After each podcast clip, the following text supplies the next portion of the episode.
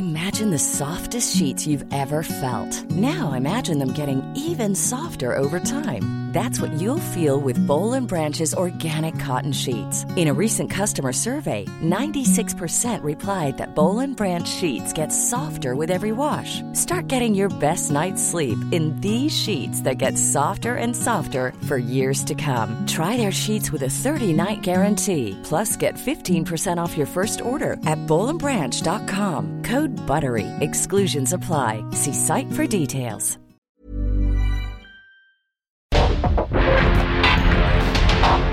Porque el mundo actual no se entendería sin la economía, las finanzas y los negocios. Acompaña a Mario Maldonado, el columnista de negocios más joven y objetivo del periodismo financiero en su programa. Bitácora de negocios. El 12 de noviembre se conmemora el Día Mundial contra la Neumonía, una enfermedad que cobra miles de vidas en México al año, especialmente en niños y personas mayores. Hoy es posible prevenirla gracias a las vacunas. Consulte con su médico sobre las recomendaciones de vacunas disponibles. Porque cuando prevenimos, respiramos tranquilos. Sobre los esquemas de vacunación, consulte a su médico. Un mensaje de Pfizer con autorización 22330021B0812. Uh, I just might get a little too drunk, so I won't think about us. I don't think about what uh, we could have been. And I stay up like three or four nights, so I won't dream about us. So wake up with no luck. I just can't win. I should have seen it all along. She was the one in a million. It hurts whenever someone says her name.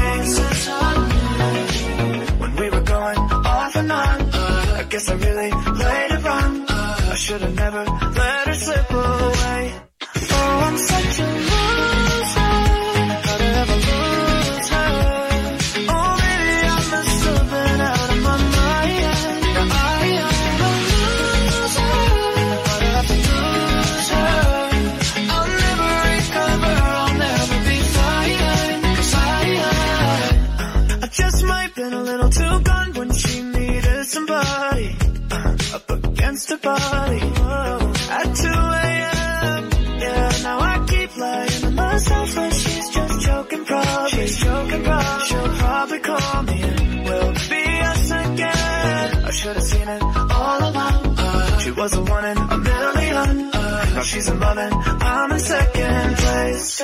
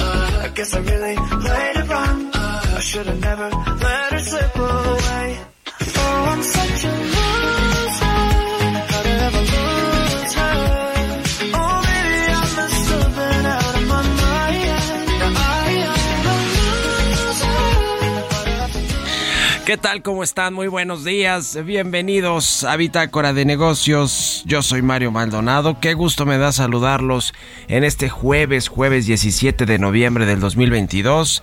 Estamos transmitiendo en vivo como todos los días, tempranito aquí en la cabina del Heraldo Radio. Gracias por acompañarnos en punto de las 6 que comenzamos esta barra informativa del Heraldo Radio. Arrancamos este jueves con un poquito de música, como todos los días estamos escuchando a Charlie Pop, se llama Loser esta canción. Esta semana escuchamos canciones de la plataforma de Spotify que están entre las eh, listas de las más escuchadas. Esta es del cantante, compositor y productor estadounidense eh, Charlie Puth, que fue nominado cuatro veces ya a los premios Grammys. Y este tema pertenece a su tercer proyecto discográfico.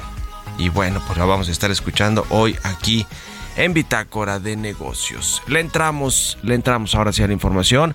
Vamos a hablar con Roberto Aguilar los temas financieros más relevantes. La advertencia de una sobreoferta de chips tambalea a las bolsas. Y pese a advertencias, crece la apuesta de que la Reserva Federal moderaría el alza de tasas de interés. Se extiende también la crisis de criptomonedas. Genesis Global es la nueva víctima. ¿Qué cosa lo que sucede con este mercado? de las criptomonedas. Le vamos a entrar al tema con Roberto Aguilar. Vamos a hablar con Gerardo Flores. Todos los jueves platicamos con él sobre un tema pues, de política pública. Vamos a hablar de la política energética, el futuro de la política energética que se resolverá en la Suprema Corte según lo que ha pues eh, interpuesto la Comisión Federal de Competencia estas controversias constitucionales y bueno pues tendrán que resolverse allí en la Suprema Corte de Justicia de la Nación. Le vamos a entrar al tema junto con lo que sucede con las consultas también en el marco del TEMEC por este cambio de política energética. Ahora ya hay otras como lo platicábamos ayer que quieren subir los productores de maíz transgénico de Estados Unidos. Ya lo pidieron a la Oficina de Representación de Estados Unidos, a su, su titular Catherine Tai, que suba este tema a nivel de consultas y si no, paneles de controversias. Vamos a hablar de esto. Hablaremos también con Bernardo González, presidente de la Asociación Mexicana de Afores. Están en su eh, en, un, en un foro esta semana de las Afores y vaya que ha cambiado ese sector para bien la verdad de los trabajadores eh, pues eh, tienen más eh, posibilidades ahora de pagar comisiones más bajas, de cambiarse de afore, de eh, pues que a partir del próximo año comiencen los patrones a, aportar más a las cuentas individuales de los trabajadores en sus afores. En fin, ha habido muchos cambios positivos para los trabajadores mexicanos. Y bueno, lo que sí no es tan positivo son las utilidades de las afores, las minusvalías por un lado, pero también eh, las utilidades que tienen estas administradoras de fondos para el retiro que han quedado 70% en octubre. Y bueno, pues eh, lo cierto es que también están explorando nuevos mecanismos de inversión para convertir esas minusvalías en plusvalías y que sigan generando ingresos eh, y rendimientos, sobre todo para los ahorradores. Vamos a entrarle al tema con Bernardo González, vamos a hablar con Luis Adrián Muñiz de Vector Casa de Bolsa sobre las tasas de interés, sobre lo que viene para Banco de México en su última reunión de política monetaria y en general para México en la política monetaria, en las tasas de interés, cómo va a cerrar el tema de la inflación, en fin, eh, la, inversión extranjera en México, el nearshoring, varias cosas que platicar con Luis Adrián Muñiz y eh, le vamos a entrar a todos estos temas hoy aquí en Bitácora de Negocios, así que quédense con nosotros. Vámonos al resumen de las noticias más importantes para comenzar este día con Jesús Espinosa.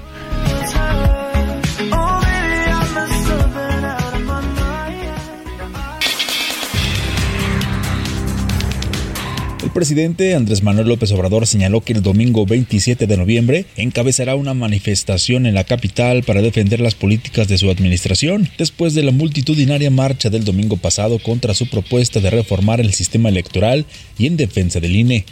La gente quiere que marchemos el 27, un domingo, porque me plantearon, ¿por qué el Zócalo? El jueves decía laboral, queremos ir muchos la voy a encabezar, del Ángel de la Independencia al Zócalo, el domingo. El informe, cuatro años de transformación. Luego de su participación en la inauguración del encuentro Amafore 2022, Francisco Cervantes, presidente del Consejo Coordinador Empresarial, dijo que en los próximos días se reunirá con integrantes del sector obrero y patronal para determinar su propuesta de elevar el salario mínimo en 2023. El Tribunal Federal de Justicia Administrativa resolvió el sobreseimiento de la demanda de la empresa Altos Hornos de México en contra de la unidad de inteligencia financiera, por lo cual la parte actora seguirá en la lista de personas morales con cuentas bancarias bloqueadas.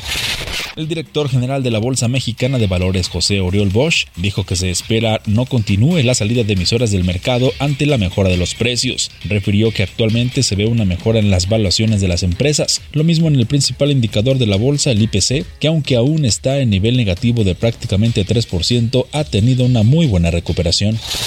Daniel Becker, titular de la Asociación de Bancos de México, fue elegido presidente de la Federación Latinoamericana de Bancos para el periodo 2022-2024. Becker subrayó que se está en una coyuntura muy importante en donde la federación debe continuar fortaleciéndose como el punto de encuentro para analizar y en su caso recomendar las mejores prácticas de la banca. En Soriana, este super fin lo damos todo. Aprovecha el 2x1 en toda la ropa interior. Sí, 2x1 en toda la ropa interior. Y 25% de descuento en las marcas Daewoo, Winia y Midea. Sí, 25% de descuento. Soriana, la de todos los mexicanos. A noviembre 17, excepto Ilusión, Urbantion y Bazarel. Aplica restricciones. El editorial.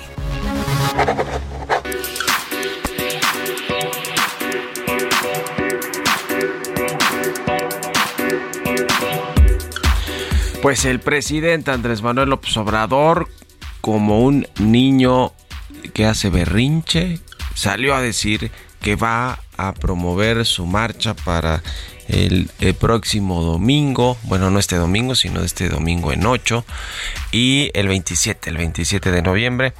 Y bueno, pues eh, esa es la respuesta a la marcha del domingo anterior, que no le gustó nada, eh, estuvo varios días criticando no solo a los organizadores o a quienes la estaban promoviendo, sino a los eh, pues a quienes iban a participar, a los que el presidente le desdeña, a la clase media, a todos a todos los que estén en contra de lo que pues él llama cuarta transformación o a quienes los hayan criticado en algún momento, en fin.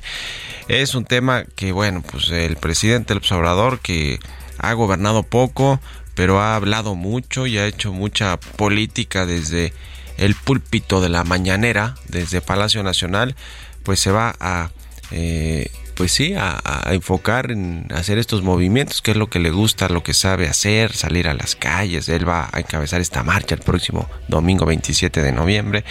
Y pues va a engancharse con todos, ¿no? Con todos los que considera que son sus adversarios, los fifís, los neoliberales, los cretinos, eh, los, eh, ¿cómo les llaman? Los clasistas, racistas, todos los adjetivos que les ha puesto a, a los que considera opositores o adversarios o clase media etcétera, pues se va a enganchar con ellos y de aquí quién sabe hasta dónde, porque es de pronóstico reservado todo esto que está haciendo. Por lo que hace al tema de la economía y los salarios, pues ya ve que platicamos ayer con Eduardo, con eh, José Medina Mora, eh, el presidente nacional de Coparmex, y nos decía que ellos están poniendo sobre la mesa en estas negociaciones del aumento al salario mínimo un aumento de 15%, pero el sector obrero pide 25% de aumento al salario mínimo. Veremos en qué termina este asunto porque es un tema de negociación y siempre lo ha sido en el que participa el gobierno a través de la Secretaría del Trabajo, participan los patrones a través de la Coparmex y de la iniciativa privada y participan los sindicatos, el sector obrero. Y bueno, pues ellos quieren 25%. A ver si no termina pues en un punto medio, ¿no? Dice ofrece 15 la Coparmex, ellos piden 25, que acaben 20%. No creo que tampoco los pongan una en una situación muchísimo más complicada de la que ya tienen los, los patrones, ciertamente, con todos estos asuntos de los aumentos de salarios, con el tema de las afores que ya le decía, con el tema de las vacaciones ahora a partir del próximo año que se duplican, en fin, varios temas, ¿eh? además de que pues la política económica así como que pues muy buena y estén bollantes todos, la verdad es que no. ¿A ustedes qué opinan? Escríbanme en Twitter, arroba Mario Mal y en la cuenta arroba Heraldo de México. No te pierdas lo que Total Play tiene para ti este buen fin. Contrata ahora y llévate 150 canales, 100 en HD para que veas tus programas favoritos, 50 megas extra para navegar a toda velocidad, un servicio de TV adicional por 4 meses y por tiempo limitado recibe un Wi-Fi Pro sin costo. ¿Ves? Esta es una promo que sí es promo. Cámbiate ya y vive la experiencia Total Play. Economía y mercados. Roberto Aguilar ya está aquí en la cabina del Heraldo Radio. Mi querido Robert, buenos días. ¿Cómo estás, Mario? Me da mucho gusto saludarte a ti y a todos nuestros amigos. Fíjate que la recesión y las preocupaciones por las tasas de interés hacían que los mercados europeos se tambalearan, mientras que la libra esterlina empezaba a caer en un momento en que Reino Unido intenta dejar atrás el desastroso experimento fiscal del mes pasado con un presupuesto de aspecto austero. El inicio de las operaciones fue agitado ya que el optimismo sobre los beneficios de Siemens y la posibilidad de que el Banco Central Europeo pues le baje la velocidad al alza de sus tasas dio paso a una venta que persiguieron a Wall Street y Asia durante la noche. Ello se debió a que las autoridades de la Reserva Federal volvieron a hablar de que la tasa podría seguir subiendo. El dólar avanzaba levemente tras un declive del 7%, aunque la reducción del rendimiento de la deuda pública europea hacía que los mercados de bonos se mostraran indiferentes. Y es que los inversionistas, Mario, también están revaluando las perspectivas de la política monetaria de Estados Unidos después de que las cifras del gasto de los consumidores contradijeran la narrativa de la semana pasada de los datos de inflación, tanto del consumidor como del, del productor. La retórica de los dirigentes de la Fed también siguió siendo de línea dura. El gobernador de la Fed dijo que todavía hay un camino por recorrer en cuanto a las tasas, mientras que la presidenta de la Fed de San, de San Francisco dijo que las pausas en las alzas de tasas todavía no formaban parte del debate. Sin embargo, fíjate que los mercados financieros pues dan 93% de probabilidades a que la Fed frene el alza de tasas en medio punto el próximo 14 de diciembre, con solo 7% de probabilidades de otra alza de tres cuartos de punto. También te comento que la inflación de la zona euro en octubre fue ligeramente inferior a, las, a la comunicada anteriormente en términos interanuales, pero sigue en niveles récords debido al aumento de los precios de la energía, según mostraron hoy los datos definitivos de la Oficina de Estadísticas de la Unión Europea, que confirmó que la inflación al consumo de los 19 países que comparten el euro subía 1.5% intermensual en octubre para un aumento interanual de 10.6%, lo que supone una revisión de la lectura anual anterior que era de 10.7%. También algo que está pesando mucho en los mercados, Mario, sobre todo en la parte de tecnología, es que Micron Technology va a reducir el suministro de chips de memoria y hará más recortes en su plan de inversiones, mientras la empresa de semiconductores lucha por eliminar el exceso de reservas debido a una caída en la demanda. Micron fue el primer gran fabricante de chips que hizo sonar la alarma sobre la caída de la demanda de ordenadores personales y teléfonos inteligentes a principios de este año ante la inflación más alta que se ha registrado en décadas. La debilidad generalizada se extendió a todo el sector y ahora afecta a todos los mercados finales desde la electrónica personal hasta los centros de datos y la industria y también se sumó Mario las advertencias ayer de la cadena de supermercados Target, que pronosticó una sorpresiva caída en las ventas del trimestre navideño, esto culpando a la creciente inflación y a los cambios dramáticos en, en el gasto de los consumidores estadounidenses. Y también Elon Musk ayer muchas noticias respecto a este empresario dijo que estaba completamente centrado en Tesla en 2017 cuando el fabricante de coches eléctricos estaba en crisis en defensa de las acusaciones de que recibió un paquete de 56 mil millones de dólares que se le pagó eh, en base en objetivos fáciles y que fue aprobado por un directorio pues que tenía bajo control. Así es que todavía dirime también este asunto este empresario. Y bueno también el tema de las criptomonedas se extendió Genesis Global Capital está suspendiendo reembolso y la originación de nuevos préstamos en su negocio de créditos en la más reciente señal justamente del desplome del sector tras el colapso la semana pasada de la importante bolsa de activos digitales FTX. Así es que sigue justamente la volatilidad. El tipo de cambio cotizando en 19.42 eh, se nos subió un poquito, pero de cualquier manera tenemos una ganancia anual de 5.1% y la frase, la frase del día de hoy, las personas que no pueden controlar sus emociones, no son aptas para obtener beneficios mediante la inversión. Esto lo, dijo en su momento Benjamin Graham. Buenísimo, gracias Roberto Aguilar y nos vemos al ratito en la televisión. Al contrario, Mario, muy buenos días. Sigan a Roberto Aguilar en Twitter, Roberto AH6 con 20, vamos a otra cosa. Políticas públicas y macroeconómicas. Y como todos los jueves, está Gerardo Flores, economista especializado en temas de análisis de políticas públicas. ¿Cómo estás, Gerardo? Buenos días. Buenos días, Mario. Muy bien, muchas gracias. Un saludo para ti, todos los que nos escuchan. Pues la Suprema Corte de Justicia tiene en sus manos eh, la política energética de México de alguna manera con todas estas controversias eh, y acciones de inconstitucionalidad que han promovido lo mismo los, los legisladores, el Congreso, que la Comisión Federal de Competencia Económica. ¿Cómo ves el asunto?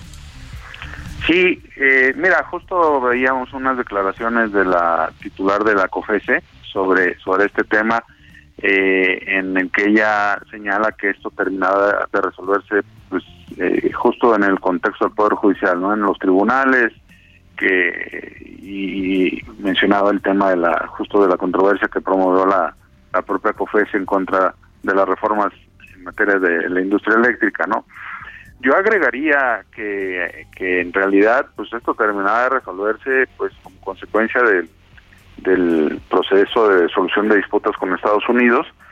Recordarás que hace dos semanas hablábamos aquí de la reunión que iba a haber eh, ese día entre la titular de la USTR y la nueva secretaria de Economía de México.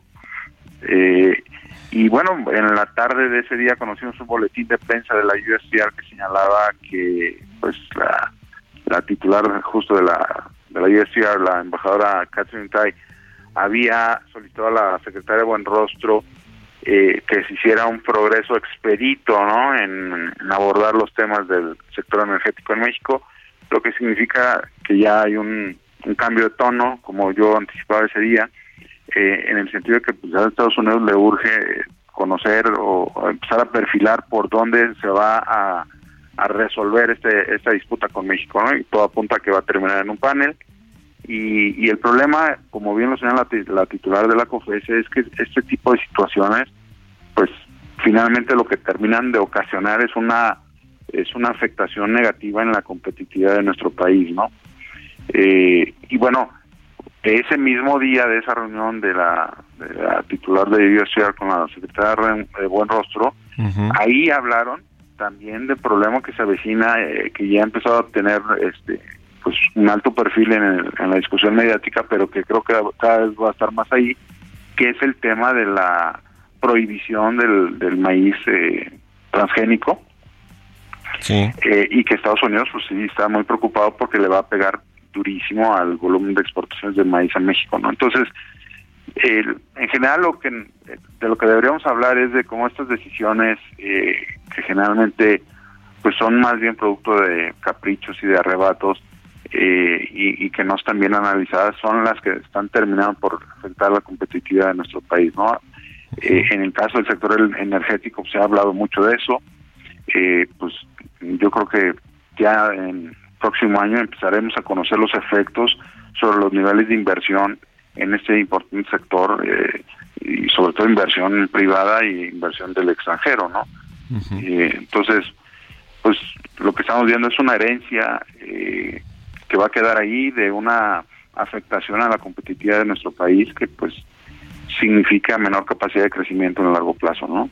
Sí, sin duda alguna. México, estos frentes abiertos que tiene con Estados Unidos en materia comercial, pues no le hace nada bien, sobre todo ahora que está buscando la, la inversión, atraer esa inversión extranjera que está saliendo de Asia, que está relocalizándose, este famoso nearshoring, y que bueno, pues con todo y todo sí ha llegado dinero, pero podría estar llegando mucho más y México creciendo a un ritmo mucho mayor, pero, pero bueno, pues a veces, a veces así pasa con los políticos. Mi querido Gerardo, gracias, como siempre, muy buenos días y un abrazo. Un abrazo, Mario. Es Gerardo Flores, síganlo en Twitter, Gerardo Flores R. Vámonos a la pausa, regresamos. En un momento continuamos con la información más relevante del mundo financiero en Bitácora de Negocios con Mario Maldonado. Regresamos.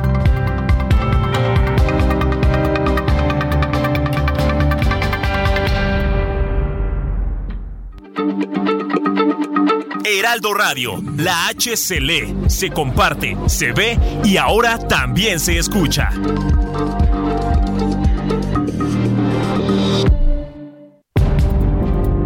Estamos de vuelta en Bitácora de Negocios con Mario Maldonado. Heraldo Televisión, ahora también por Sky HD. Toda la programación de Heraldo Televisión a través del canal 161 de Sky HD.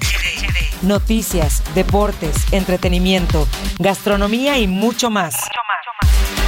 Heraldo Televisión, en todo el país, ahora también por Sky HD.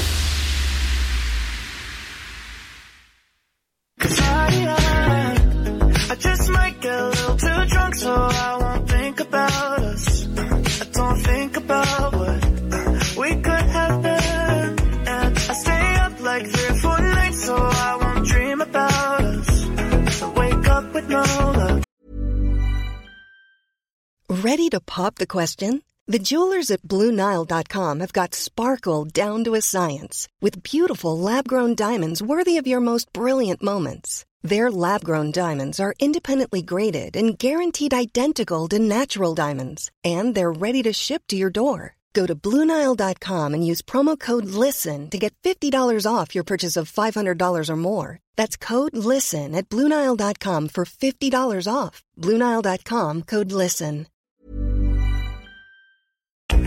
I just can't win. I should have seen it all along. She was the one in a million. It hurts whenever someone says her name. When we were going off and on, I guess I really played it wrong. Ya estamos de regreso aquí en Bitácora de Negocios. Son las 6 de la mañana con 31 minutos, tiempo del centro de México. Y continuamos con más información, pero antes un poquito de música. Estamos escuchando esta semana canciones del momento, las de las más escuchadas en la plataforma de música en streaming de Spotify. Que por cierto hay una buena serie de esta eh, serie de Spotify en Netflix de cómo se creó y es un empresario sueco ahí todo lo que tuvo que atravesar para para crear esta plataforma. Está interesante aprovechando eh, ahora sí que aprovechando el viaje de que estamos poniendo canciones que están siendo muy escuchadas en Spotify. Bueno, esta de Charlie Puth se llama Loser. Este cantante, compositor y productor estadounidense Charlie Puth fue nominado ya cuatro veces a los premios Grammy y esta canción de Loser es pues de las que se está escuchando mucho en estas plataformas de Spotify. Vámonos al segundo resumen de noticias con Jesús El Chuy Espinosa. yeah.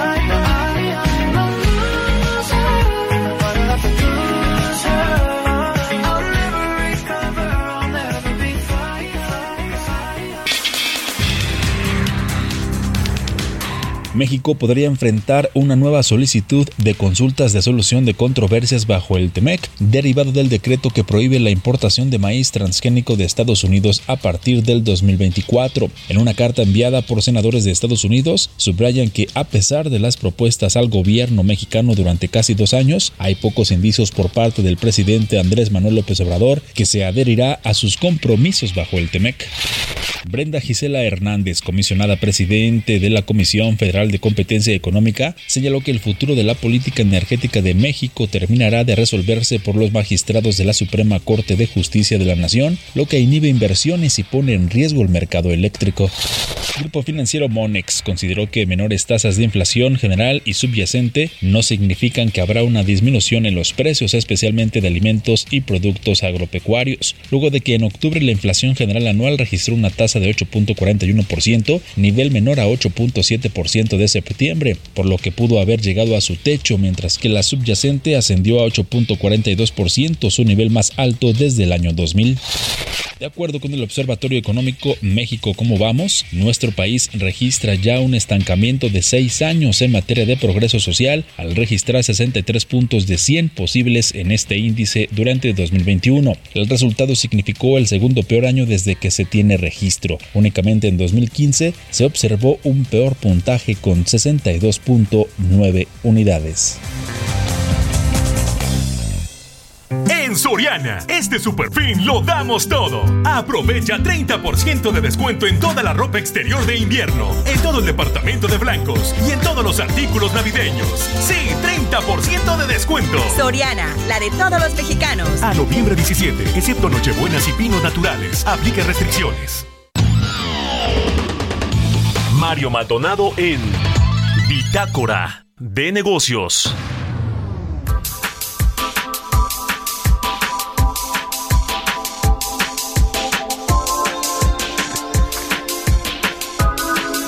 Y bueno, pues ya le decía que esta semana hay este foro de la Asociación Mexicana de Afores, la Mafore, que concentra a las pocas Afores que existen en México, digo pocas, aunque es un mercado no tan fácil de que cualquiera entre a administrar cuentas de trabajadores, cuentas de, de o administrar, sí, las, los fondos para el retiro, las cuentas individuales de los trabajadores. Hay 10 Afores en el, en el eh, sistema y bueno, pues también está pensionista, que es la del gobierno, y, en fin, es, es, un negocio importante por lo que representa en términos de la gestión de, de, activos. Me parece que han de ser por ahí de 8 billones de pesos los activos eh, que administran estas estas eh, afores y bueno pues eh, ha, ha, habido muchos cambios con el sector ya le decía hubo una reforma eh, que se hizo al sector de, eh, de, las afores, a todo el sistema de administración de ahorro para el retiro.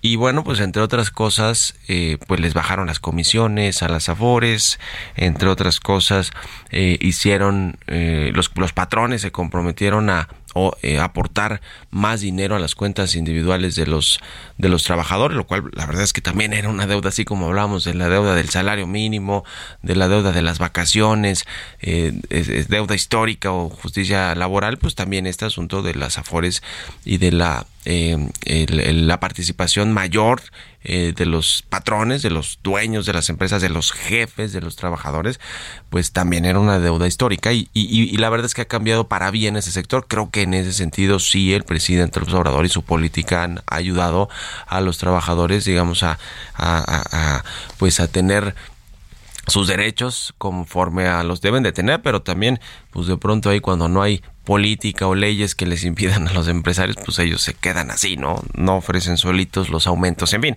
todo esto eh, pues eh, eh, se, ha, se ha, ha, beneficiado a los trabajadores mexicanos. Ahora hay que decir que a las afores, a las que administran el dinero, que la mayoría son de los bancos, pues resulta que estas no les ha ido muy bien porque, entre otras cosas, ya le decía la utilidad de estas eh, eh, eh, administradoras de fondos para el retiro cayó 70% en octubre.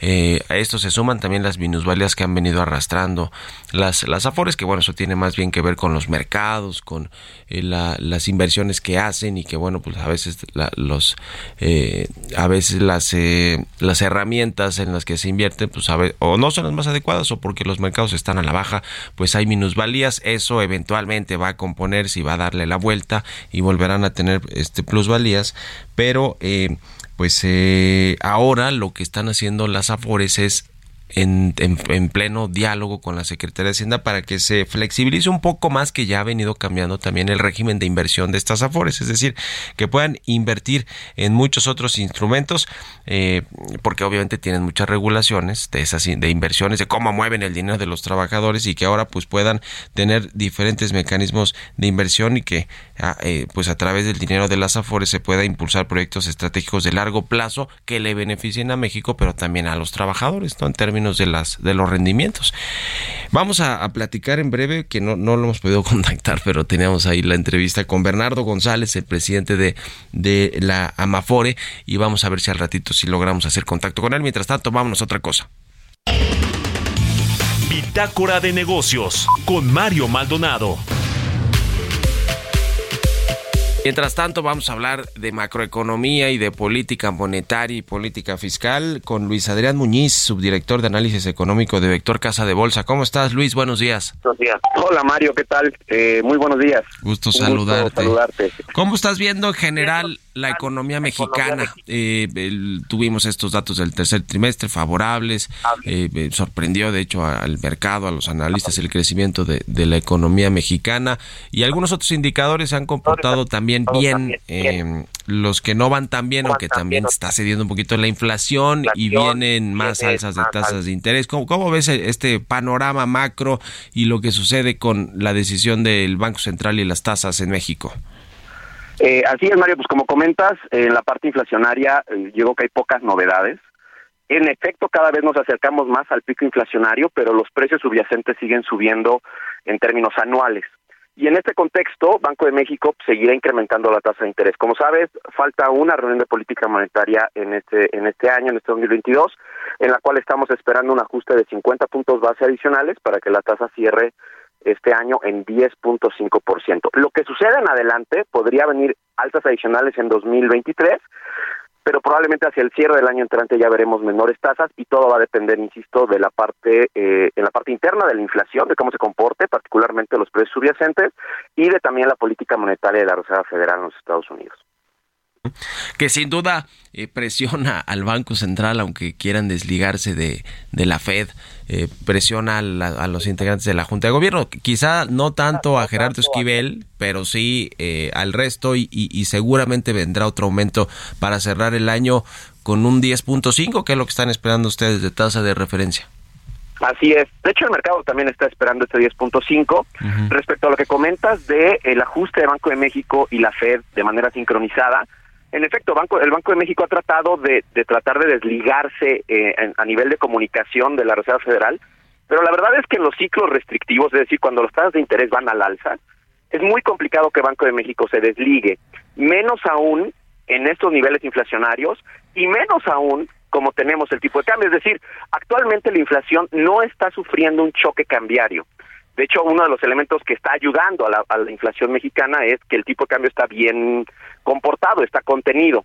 Si Banco de México decidiera no acompañar a la Fed en sus ajustes futuros, podría comenzar a gestar un problema cambiario, porque el tipo de cambio se va a depreciar y nos y, pondría sobre la mesa un elemento adicional que actualmente no está presionando la inflación y hay que recordar que la inflación está a niveles históricamente altos. De los últimos 20 años no habíamos visto inflaciones de este tamaño, ¿no? Sí, sin duda. Y lo que dijo Galia Borja, la subgobernadora del Banco de México, eh, en un foro de Bloomberg esta semana, pues es que eh, reconoce que estos incrementos van cuatro eh, decisiones de política monetaria consecutivas en los que se aumenta 75 puntos base la tasa de interés. Y, y lo que dice Galia Borja es que pues no nunca se había transitado por un lapso tan largo de, este ciclo alcista de la política monetaria. Eh, yo, yo un poco lo que me pregunto, porque efectivamente el Banco de México no ha dado todavía, eh, digamos, visos de que va a recortar, a comenzar a recortar la tasa tan pronto como inicie el próximo año. Más bien estarán esperando a ver cómo están las condiciones. Un poquito la Fed eh, ha dado más, más indicación de que podría comenzar o, podría dejar ya la tasa como cierre este año para el siguiente o quizás hacer un aumento más, pero no el Banco de México.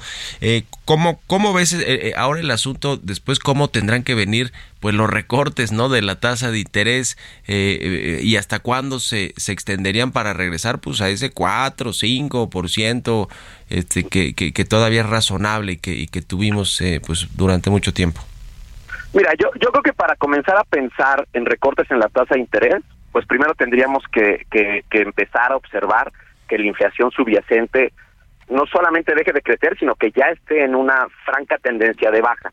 Por supuesto, no estoy diciendo que ya en objetivo ni mucho menos, pero que tengamos una trayectoria de baja que sea consistente, ¿no? Y que nos dé certeza de que en el horizonte de política monetaria la, inflación va a regresar a niveles más usuales, es decir, cercanos al, al, objetivo del Banco Central. Pero para que eso suceda, pues estamos hablando probablemente de segunda mitad de 2023. Entonces, al menos los siguientes meses, y hasta el primer trimestre del 23, segundo trimestre, lo más a lo que podemos platicar es que la tasa de interés se mantenga sin cambios, lo que ya ya hayamos llegado al techo del ciclo monetario, ¿no? Eso eso es lo único que podríamos platicar ahorita. Ya después pensemos en bajas, pero eso va a, a tardar todavía un poquito más. En términos generales, lo que yo te podría decir es que la persistencia de la inflación en México es mucho más alta que la de Estados Unidos, es decir, es más difícil que aquí disminuya la inflación a que lo hagan los Estados Unidos y en tanto eso no suceda, pues entonces aquí tenemos que seguir hablando de incrementos y en el mejor de los casos de mantener la tasa en un nivel eh, elevado por un rato hasta que la inflación comience a ceder de manera clara. Ahora, eh, sabemos también que México, al ser un país que no está tan bancarizado, que no tiene completamente extendido todo el asunto del sistema financiero en, en, en, toda la población, pues se tarda más tiempo en llegar el efecto del aumento de las tasas a la economía real, ¿no? Al, o sea, a la inflación, pues a, combatir la inflación. Eh, que eso también pues es un punto que me imagino que, que, consideran los, la Junta de Gobierno del Banco de México. Sí, eh, en efecto, en México y en todas las partes del mundo hay al menos tres canales de política monetaria, tres canales de transmisión. El primero de ellos es el canal de crédito, que es el que comentas, que en México, en efecto, tiene un, un alcance limitado por la penetración financiera que hay en el país, que es menor al 30%. Entonces ese canal funciona, pero de manera relativamente acotada. El otro canal que está funcionando, o los otros dos canales que están funcionando en nuestro país, es el canal cambiario, que es mantener el tipo de cambio acotado, bien comportado, al mantener el diferencial de tasas con los Estados Unidos. Y el otro también muy importante es el, el canal de expectativas. que eh, desafortunadamente ahí estamos teniendo un problemita porque las expectativas de inflación de más plazo, 2023, mediano plazo y largo plazo, eh, han incrementado. Y eso es algo que al Banco Central no lo debe tener muy contento. En ese sentido, creo que la comunicación del banco en las siguientes decisiones es importante y también el mantener un ritmo de ajustes consistente con la, coyuntura inflacionaria actual que es complicada. Por eso es que creo que para hablar de disminuciones en la tasa de referencia tendríamos que esperar eh, muy, probablemente unos 10 meses más, 9 meses más, ¿no? y el asunto de la inflación de esta pues eh, intención, porque yo creo que es intención más que una, una expectativa real de la Secretaría de Hacienda de que baje al 3.2%, si no me equivoco, que está en el, en el, en el marco macroeconómico, pues es imposible, ¿no? No, no, no, no he escuchado a un solo analista que diga que es viable esa posibilidad. Mira, eh, tanto las proyecciones de Banco de México como las proyecciones de la Secretaría de Hacienda para 2023 son optimistas. De hecho, yo creo que es una de las críticas que se le ha hecho más a, estas dos posturas por parte del sector privado. Eh, las expectativas actualmente están arriba del 5% para 2023. Nosotros tenemos 5.4% en vector y creo que eso es un escenario bastante más factible. ¿no? ¿Por qué? ¿Por qué creemos eso? Porque al final de cuentas la inflación, los niveles actuales de la inflación se explican por múltiples choques internos, externos, de oferta y de demanda. Y en particular lo que hemos visto de manera muy afectada durante este año es la inflación subyacente. Y esa, ese componente de la inflación es difícil de que baje de manera abrupta. Entonces, cuando ves proyecciones de, eh, durante la segunda mitad de 2023 con una caída muy pronunciada, como lo espera Banco de México y la Secretaría de Hacienda, pues sí parece que es un poquito eh, complicado de lograr y más bien deberíamos de estar pensando, y el mercado se ha acomodado a eso, que la inflación de 2023 va a estar arriba del 5%, en un buen escenario. Sí, sí, sí, sin duda alguna. Eh, finalmente te pregunto, Luis Adrián Muñiz, de, eh, de la economía el próximo año. ¿Cómo están las perspectivas? Obviamente va a ser un año más complicado que el 2022 y eso ya es quizá decir mucho porque eh, hemos tenido estas altas y bajas en el, en el 2022. Parece que el cierre de año medio se compuso el tercer trimestre y el cuarto parece que va a ser bueno, pero el próximo, pues la, la, expectativa está todavía latente de que Estados Unidos pueda caer en recesión y bueno, pues México tendría el efecto, un efecto considerable si esto sucede. Eh, y, bueno, las expectativas, no sé ustedes cómo lo traen, pero debe estar por ahí del 1.3, 1.5 máximo de crecimiento. Sí, eh, el próximo el próximo año va a ser un año complicado en términos de crecimiento económico, ¿no? Como comentabas, eh, todo todo el mercado está esperando que mm, a lo largo del año entrante nos desaceleremos. Si Estados Unidos cae en recesión, pues aquí vamos a tener también un impacto importante en términos de crecimiento. Nosotros de manera puntual estamos esperando 0.9% de crecimiento en 2023 y es básicamente por este fenómeno que dices, ¿no? Todo el mundo se está desacelerando, eh, Estados Unidos y todo el mundo por el tema de la guerra, por el tema de la política monetaria restrictiva y nosotros también somos parte de ese ciclo restrictivo. Es decir, el, el hecho de que Banco de México haya pasado eh, de tasas de interés del 4% al probablemente 11% al cierre del primer trimestre del 23, pues hará que los diferentes componentes de la demanda interna se desaceleren. En ese sentido, aunque hemos visto buenos datos hasta ahora, eh, sorpresivos buenos datos de crecimiento en el tercer trimestre, el balance de riesgos para el PIB pues sigue sesgado a la baja.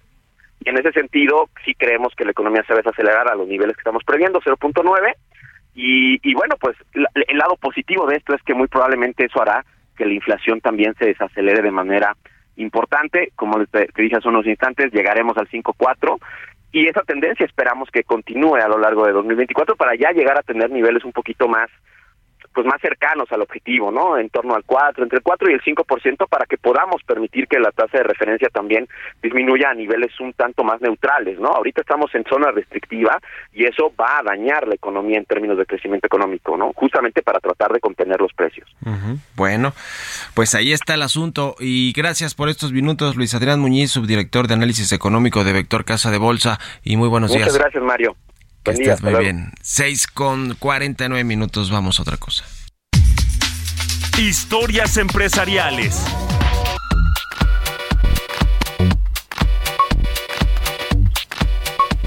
Un acuerdo para un proyecto de gas en México. Resulta que New Fortress estaría cerca de firmar un acuerdo para un proyecto de gas en nuestro país. Un proyecto que va a desarrollar un yacimiento de gas natural licuado en aguas profundas. Nos platica de esto Giovanna Torres.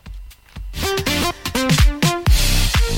New Fortress Energy es un proveedor global totalmente integrado de soluciones de energía alimentadas con gas natural. La compañía desarrolla y opera infraestructura energética crítica y proporciona servicios de suministro y logística a clientes de todo el mundo. De acuerdo con información de la agencia Reuters, un directivo de la compañía estadounidense señaló que la próxima semana se espera firmar un acuerdo con el gobierno de México para el desarrollo de un proyecto de gas natural licuado asociado al yacimiento marino de Gas Lacache, un proyecto de 1.790 millones de dólares de petróleos mexicanos para desarrollar yacimientos de gas natural en aguas profundas Lacache, que había sido abandonado, fue aprobado en octubre por el regulador petrolero mexicano en la primera sesión pública presidida por su recién nombrado jefe.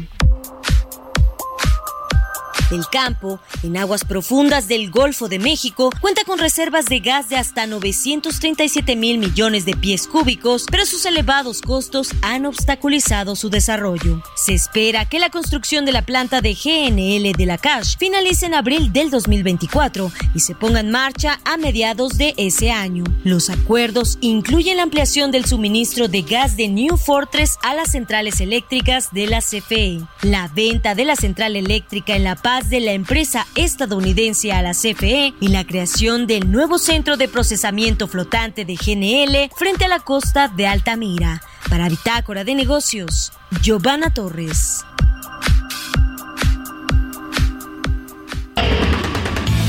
Bitácora de Negocios con Mario Maldonado.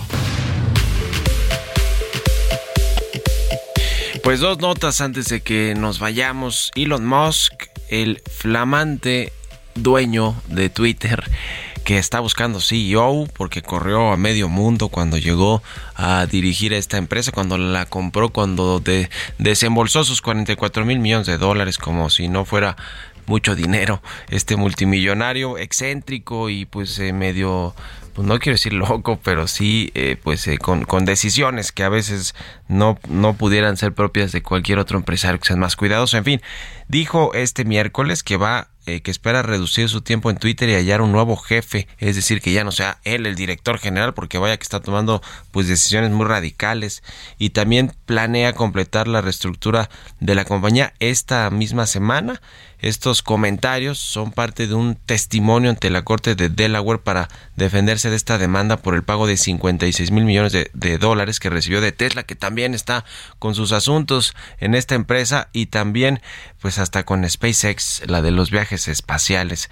Eh, por cierto, le mandó una carta a los empleados Elon Musk que no sé si eh, para cualquier otros empleados eh, del mundo de cualquier empresa pudiera ser muy amigable, pero en pocas palabras les dijo que tienen que dar lo máximo, que tienen que pues aumentar el tiempo de trabajo que, que, que tienen en Twitter y que si no, pues que gracias por participar. Así las cosas. Quiere construir un Twitter 2.0, eh, Elon Musk revolucionario, que sea más competitivo y obviamente pues que sea más rentable.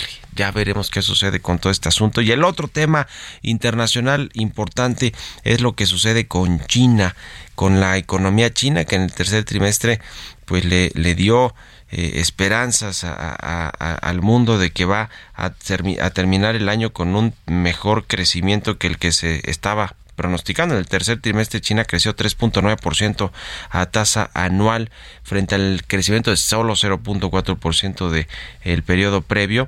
Eh, y bueno, a pesar de que tiene estas interrupciones por COVID-19, parece que la economía china va a, a, seguir creciendo y esto pues finalmente es un respiro para algunos países, sobre todo que dependen del, del comercio con este país. No para Estados Unidos y a pesar de que fue una buena reunión reciente entre Joe Biden y Xi Jinping, pues seguirán los pleitos comerciales eso sin lugar a dudas. En fin, En fin, con esto nos despedimos. Muchas gracias por habernos acompañado este jueves aquí en Bitácora de Negocios. Se quedan en estas frecuencias del Heraldo Radio con Sergio Sarmiento y Lupita Juárez. Nosotros nos vamos a la televisión, al canal 8 de la televisión abierta, a las noticias de la mañana. Y nos escuchamos aquí mañana tempranito a las 6. Muy buenos días.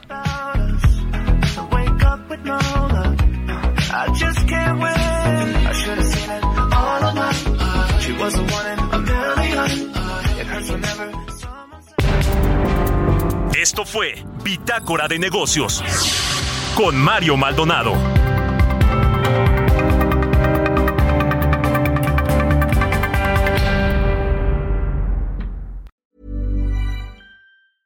Mom deserves the best, and there's no better place to shop for Mother's Day than Whole Foods Market. They're your destination for unbeatable savings, from premium gifts to show-stopping flowers and irresistible desserts. Start by saving 33% with Prime on all body care and candles. Then get a 15-stem bunch of tulips for just $9.99 each with Prime. Round out Mom's menu with festive rosé, irresistible berry chantilly cake, and more special treats. Come celebrate Mother's Day at Whole Foods Market.